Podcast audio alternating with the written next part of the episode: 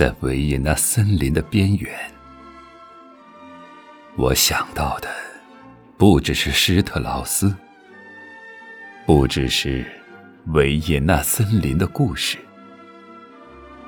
众多的衣着暴露的妙龄女郎，在我思想的底层酝酿着暴行的漩涡。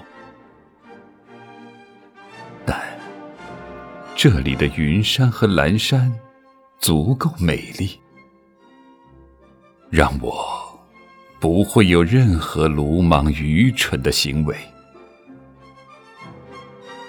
况且，有那么多绅士般的男士，像蓝色的多瑙河一样徜徉其间。在这里，羊儿在绿茵茵的草地上想到的。不只是吃草。这个无邪的夏季，我要为维也纳寻找一片更加优美的意象。不只是清流小溪，不只是温泉古堡，甚至不止中世纪的法庭和古老的寺院。还有贝多芬的《圣城遗嘱》，舒伯特的美丽的磨坊姑娘。从森林的腹地，可以远眺卡尔巴千山闪耀的绿色峰尖。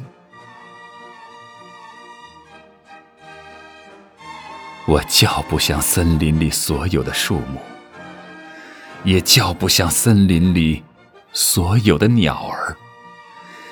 但我能叫响那一阵阵飞舞的蜻蜓，蜻蜓的翅膀在黄昏余晖下震动着绿色的爱情，忘情的情侣几乎要把这迷人的景象撕开一道裂缝。此时，真想喝一杯新鲜酿造的葡萄酒。听大提琴浑厚的音调，伴随着鸟儿婉转的啼鸣。当潘神的啄木鸟突然出现，走吧，看看哪家酒馆的门前挂着一串赤松枝。夜晚的森林像一团乌黑的炭火，它的光芒。比夜色沉重。